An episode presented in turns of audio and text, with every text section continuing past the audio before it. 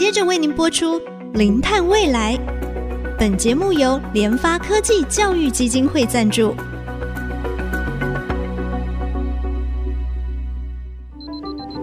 前瞻能源新方向，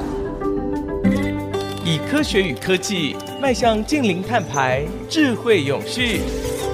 与您一同开创零碳未来。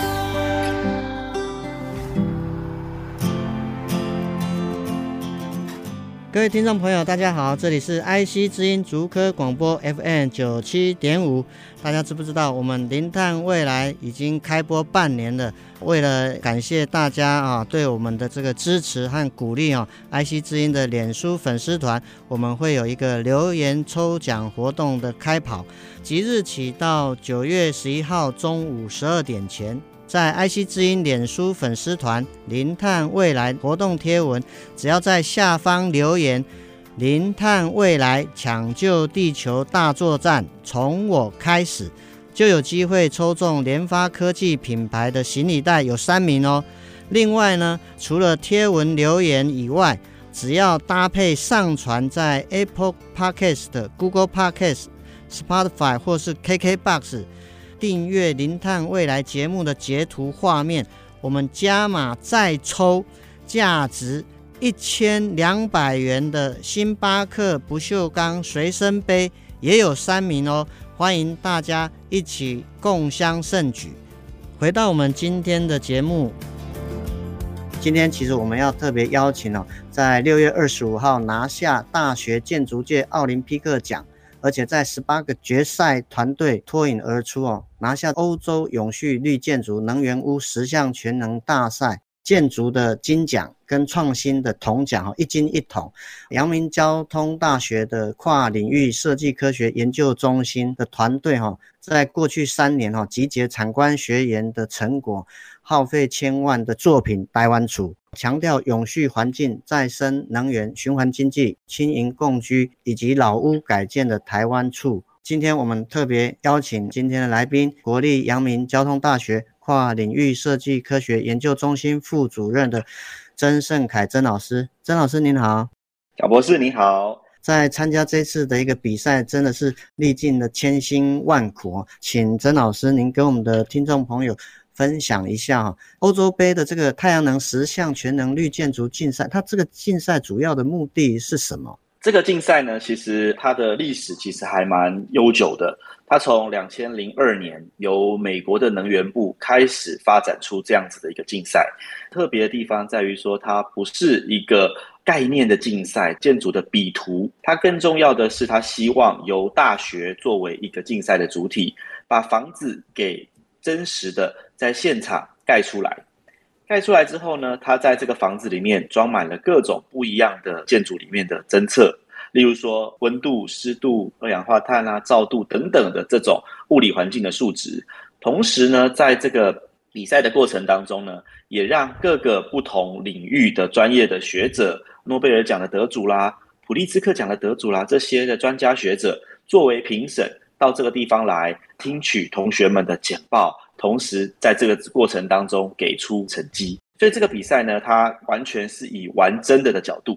那这个玩真的呢，当然它的背后其实隐含的另外一层的意义，就在于说，如何透过一个大学的竞赛，开始跟自己国家里面的产业开始做一些结合。比赛的过程当中呢，他们非常重视跟提倡，到底这个学生的参与的状况会是什么？另外一个方面是如何我们透过一个这样子的竞赛，去邀请产业甚至是政府部门一起参与这样子的竞赛，那再进一步才有可能是去提升，不管是产业里面的新的开发的技术啦，甚至是去驱动政策的一些改变。所以，这个从美国能源部开始发展出来这个竞赛，其实到现在已经二十年的时间。是简单讲，就是说它是从学术的殿堂把它延伸到整个产业，那结合整个产官学研的力量，希望能够实现未来在建筑上面有更新的一个创新的趋势。因为我们知道，其实今年在这个 IPCC 的这个报告里面啊，未来的建筑其实它。要解决这种所谓的地球发烧、全球暖化的问题上，其实扮演非常重要的角色哈。那我想就是说，老师，那你们团队当时参赛的动机是什么？那么想要解决我们台湾建筑的什么问题？我们事实上呢，在比赛的准备时间其实非常的长。事实上，我们准备了将近三年左右的时间。那在这个准备竞赛的这个期间呢，其实我们真的带着学生走进台湾的各个城市啊，已开发的城市，到台北、到台中、到呃台南、高雄等等，我们都注意到了一件很重要的议题，在于说台湾其实正在面临都市更新的这个转型。那在都市更新的这个转型的过程当中，我们也发现了这个都市更新其实有第一个，它有一点点的缓慢。这过程里面，当然面对产权的这些问题啦，使用者这个住户他们各自有不一样的需求。那这个都市更新的转换的转型，其实是非常的缓慢的，动辄五年，甚至到十年，甚至有那种谈了十多年都没有办法。剩钉子户的。对对对，像这样子的议题，其实啊、呃，对于我们的都市景观其实是不理想的。第二件事情是在这个过程当中，我们看到了有一些都市更新成功的例子，它换成了新的房子，但是在这个新的房子里面设计的观念，其实并没有跟着时代往前走。以前我们在意的是人的啊安全、地震啊、抗震的这些需求，对对对，防灾的需求，这个部分当然是一个。到下面这个阶段，我们现在在二零二二年，我们在讨论的其实更多是在永续发展上面，在我们人体的舒适如何跟自然环境的平衡这这之间找到一个稳定的状态。所以我们看到了现在新的房子，它的碳排放还是很高诶，它在能源消耗上还是很高诶。那有没有可能我们在都市更新这个阶段？这个时间点，大家很如火如荼的、很积极的在挑战这个都市更新的时候，有没有可能有一些新的技术给投入？例如说，有没有可能我们让这个建筑的碳排放降低？有没有可能降低的碳排是在建筑阶段，甚至在后续的维护、管理、营运的阶段，它的能源消耗是降低的？那我们在整个建筑的这个生命周期里面，就有可能去把碳排放给压低下来。所以在这个阶段，我们去参加这个竞赛，其实有一个很重要的目的是，有没有可能我们借由我们在台湾的研究，去创造、去设计出一个新的都市更新的模式，而这个模式不只是提供人一个啊安全舒适的房子，同时让它的建造的生命周期，到它的这个营运，甚至到它最后被拆除报废的时候，这一整段过程，它的碳足迹都是低的。它的能源消耗都是低的，所以这里面我们自己对于参赛的动机，其实不只是去参加比赛，更重要的是，我们希望在这个研发参赛的这个过程当中，真的去开发出来一个新的建筑的模式，让未来有机会让台湾的这个都市更新有一些新的做法，真的让我们的这个环境可以更朝向永续的发展。是是，都市更新或是老屋更新，确实啊。建筑本体更新了，但是其实它整个对建筑意涵，还有未来永续、节能、减碳这方面，其实它还是一样，都回到以前一样。哦，所以其实现在整个气候变迁、全球暖化。减碳的议题哦，如火如荼的在展开。那当然，我也听说老师你们去参加比赛的时候，当然疫情啊，那当然我们也看到说啊，原物料上涨，再加上好像听说你们到现场的时候也遇到一些极端的天气。所以我要说的是，整个气候的改变哦，它不会等我们。极端的这个暴雨，那当然我们也知道，今年欧洲的热浪开始的非常非常早，在六月底，然后七月欧洲热浪大爆发哈。所以是不是刚好老师您也在那边哈，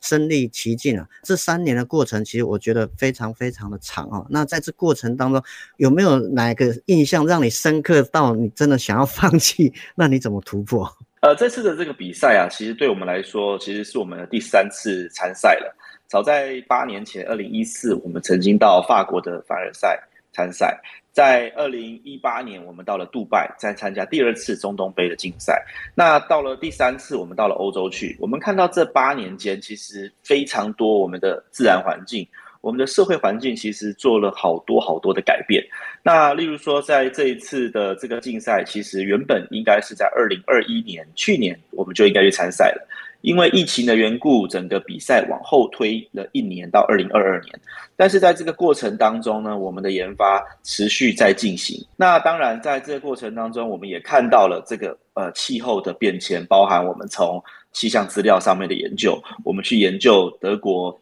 的这个气候的环境，在这个过去的二十年间，气候的变化都没有现在这么极端。是，就算我们知道了它的气候开始变得极端，一下热一下冷，暴雨干旱，我们到了现场去，其实都还是一模一样，我们都重新的被这个环境给上了一课，吓到了，对，吓到了这些暴雨啊、冰雹啊，呃，下完之后，我们的房子湿哒哒的，我们的人也湿哒哒的，隔天热浪就来了，三十五、三十六，那让我们的建造房子的过程其实都变得非常非常的困难。那这些困难呢，其实从自然环境的这些挑战啊，甚至到我们的疫情后面造成的影响，包含原物料的这个高涨啦，运费的这个这个这个高涨啦，那其实都让我们在这个挑战的过程当中，哇，一直不断的在问自己，我们要不要在这个时候就放弃了？那事实上呢，在比赛接近比赛的时间，我们就已经得到了一些讯息，包含泰国的团队。其实，在这个物价啊，在这个运输啊的这个混乱的状态之下，他们已经直接放弃了，就不去比了。但是我们看到过去我们自己的研发的成果，包含我们的团队几十个同学在这里面所投入的心血，那要在这个时候放弃，其实我们是做不太到的。所以在最后的关头，我们还是咬紧牙关，那真的把整个在台湾设计、在台湾制造的这样子的一个台湾错运到德国去。然后在现场花了两个礼拜左右的时间，把房子给组装起来，正式的去参加这样子的比赛。哇，是真的非常非常不容易。我觉得要有热情、想法跟行动力啊，要不然哦，面对这个大环境的这个男主，真的是会放弃。那我想我们先休息一下，待会再回到我们的节目现场。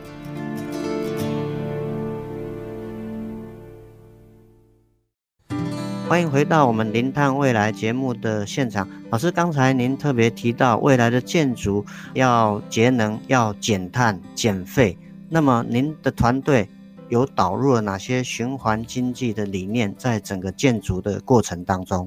事实上呢，我们在设计的过程当中，我们开始带着同学去理解到底整个碳排。流程碳排到底如何发生的？那所以我们大家都很熟悉啊，从原物料的开采啊，到这个加工制造啊，甚至到现场的组装啊，其实每一个阶段的碳排放，我们都去做了详细的计算。那在这个过程里面呢，我们注意到几件有趣的事情，包含为什么我们会说这些建筑在整个产业的环境当中，它的碳排放其实非常高的。那在这里面呢，我们看到了，诶，国际上其实对于重木构造 （mass timber） 这种新的木头建筑的材料，其实有做了很多的研究。我们过去会去怀疑，就说，诶，这个木构造它是不是防火？木构造它是不是防虫？它是不是怕潮湿？是不是不适合在我们这种亚热带或热带的地区建造？那事实上呢，其实在近几年的这个研发，其实有一个很大的要进，就在于说胶合技术。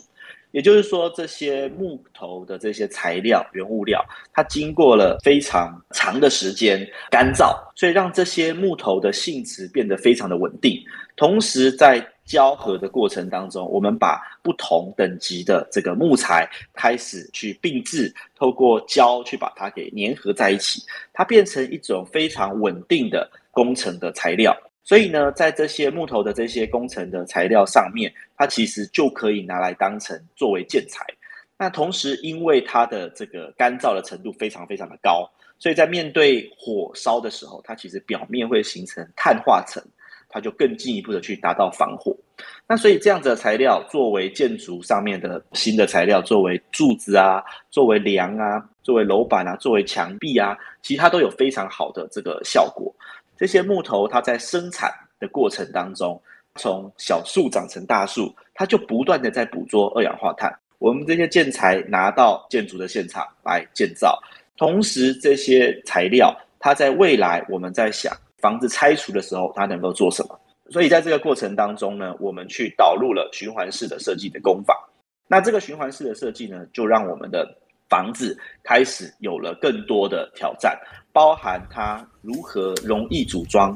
包含它如何容易的拆卸，重新再组装。所以这一切对我们来说，这个所谓的设计的方法开始去运用，包含这些做法。那当然有很多的工法就会变成一种新的挑战，包含我们要求不要用任何的钉子，它只能用螺丝，所以它可以很容易的拆卸，它可以很容易用螺栓去重新组装。这里面我们不要用任何的胶，不要用任何的灌注类的泥类的东西，所以完全以干式的工法去取代湿式的建造。所以在这个过程当中，我们的房子在台湾盖了一次，拆掉，运到德国去再盖一次。这整个过程其实因为这样子的的这个新的设计方法的缘故，所以让我们的整个循环设计的工法，它开始在这里面去做一个非常有效的、非常高效率的、非常快速的组装。所以有些人会问我说，为什么两个礼拜左右就可以把这个房子盖起来，因为我们完全是利用这个工厂里面的预铸，同时搭配上这种呃 circular design 这个循环式的设计方法去制造。所以这里面我们去依循着这个整个循环式的设计，从呃生物性的循环，包含像我刚才所说的木头种植、成长、长成另外。变成木材、建材这样子的材料。另外一方面，我们从机械性的循环，怎么样让这些螺丝很容易的被我们拆除、重新组装？那大幅度的去减少它的废弃物，大幅度的去缩减它在现地组装的这个时间。所以用这样子的方法，我们让整个建筑的这个过程当中，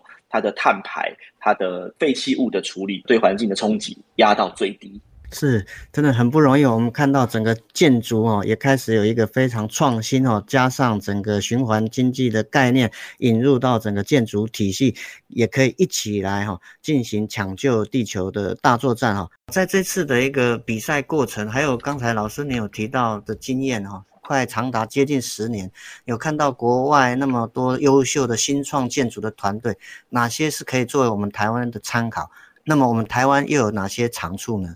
这里面呢、事实上我们开始在进行这种永续建筑的研究，将近十年的时间。那在这里面，其实我们很明显的看到全球对于永续建筑思维上面的一些转型。早在十年前，我们开始看到全球在思考建筑的时候，当然大家都从材料、工法、技术上面去做挑战。在这里面，我们看到了当时大家在讨论某一种自然的材料。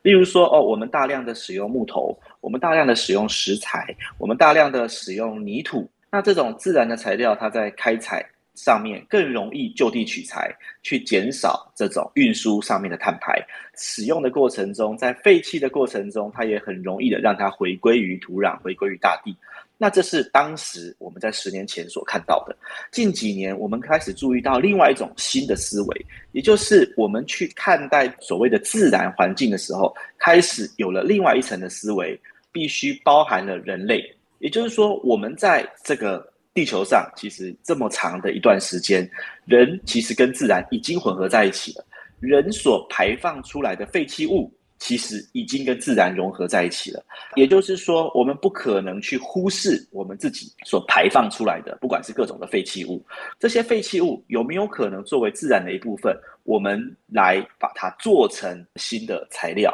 也就是说，如果谈循环，那在人类的文明里面，在人类的世界里面，自己去做循环，会不会是一个很有效的方法？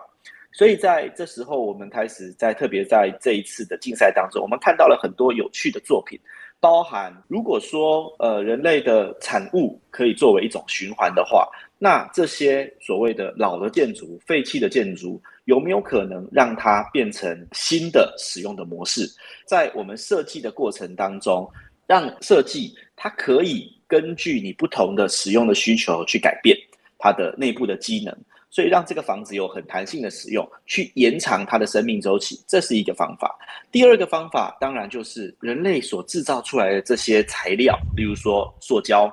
这些金属的材料，例如说已经变成建材的材料，它有没有可能持续的循环再利用？所以我们在这一次的竞赛里面，包含我们都看到了好多包含这种塑胶的材料啦，废弃物回收再制这样子的工法。而事实上呢，这件事情，其实我可以很骄傲的说，在台湾在这部分其实做得很好。早在这种几十年前，《就跟他谈 Bible》这样子的、哦呃、歌曲，其实都在不断的让我们的生活开始这种资源回收啦，再利用啊。这其实，在台湾是做的非常非常好的。那在下一段，其实就是我们很期望的是，它回收了之后，当然重新的再利用。第二个是它有没有可能作为其他材料的使用，所以包含在我们的房子里面。大量的使用回收的塑胶，使用回收的玻璃，回收的金属、钢铁，透过这样子的回收再利用，我们开始去把所谓的自然的循环，去创造出来一种人跟自然之间的一种平衡的关系。老师，所以从您过去的一个经验，其实也看到我们台湾在整个循环经济、整个资源的再利用，其实也具有非常不错的一个借鉴，可以应用到建筑的使用上面。这次您的团队作品“台湾厝”，那么它在台湾未来建筑。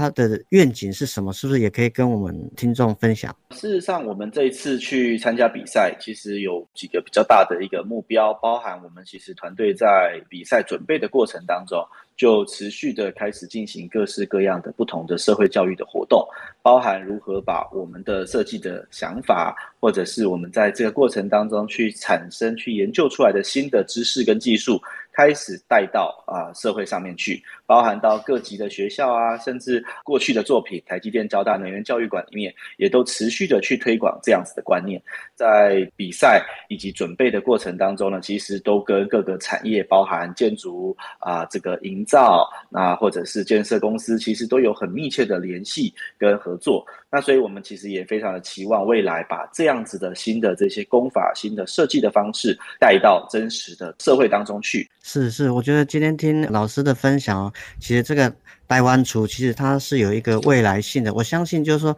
未来的建筑可能不再是那冰冷的这个什么水泥啊、石材啊等等，这个未来的建筑它本身跟居住的人可能会变成一个。有机的生命体，而且这个建筑它未来可以再重新的拆解，又形成了下一个不一样的一个生命的形态。今天真的非常谢谢国立阳明交通大学跨领域设计科学研究中心副主任曾盛凯老师跟我们分享啊，他们得奖的经验以及他们对这个。台湾厝的这个使命其实非常非常重要的。节目就进行到这边，节目呢也在官网 AOD 可以随选随听，同时也在 Apple Podcast、Google Podcast 上面都上线了。所以我们的听众朋友可以搜寻“零碳未来”是个关键字哈，并且要记得按下订阅，才不会错过我们每一集的节目。下周同一时间我们再会。本节目由联发科技教育基金会赞助播出。联发科技教育基金会邀您一起响应近零碳排，以知识驱动更好的未来。